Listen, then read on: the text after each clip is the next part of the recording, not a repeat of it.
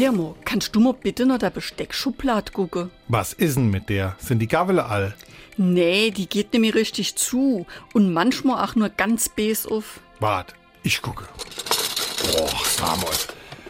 Die geht ja wirklich schwer. Ey, Das sah ich doch, als wenn die nicht mehr richtig in der Schiene drin wär. Oh je, er weiß ich nicht. Da ist er bis abgebrochen. So Roll, wo die Schublade drauf laufen tut. Ach du lieber Gott, was mache man da? Ich repariere. Die Dinger gibt's einzeln zu kaufen. Ich kann dir auch sagen, wieso er bis kommt. Lass mich rode.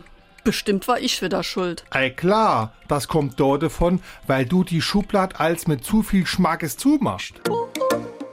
SR3. Warum wir so reden. Wie man schwätze. Wer in Fachwörterbüchern nach dem Wort Schmackes sucht, der kann dort lesen, dass es sich dabei um ein singulare Tantum handelt, also ein Wort, das es nur in der Einzahl gibt, sowie bei Hunger, Obst oder Chaos lässt sich von Schmackes keine Mehrzahlform bilden.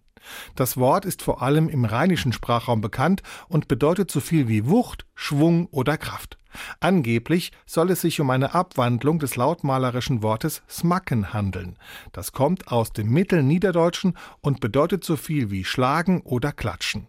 Von diesem Ursprungswort leiten sich übrigens auch das Verb schmatzen und auch der geräuschvolle Kuss der Schmatzer ab. SR3.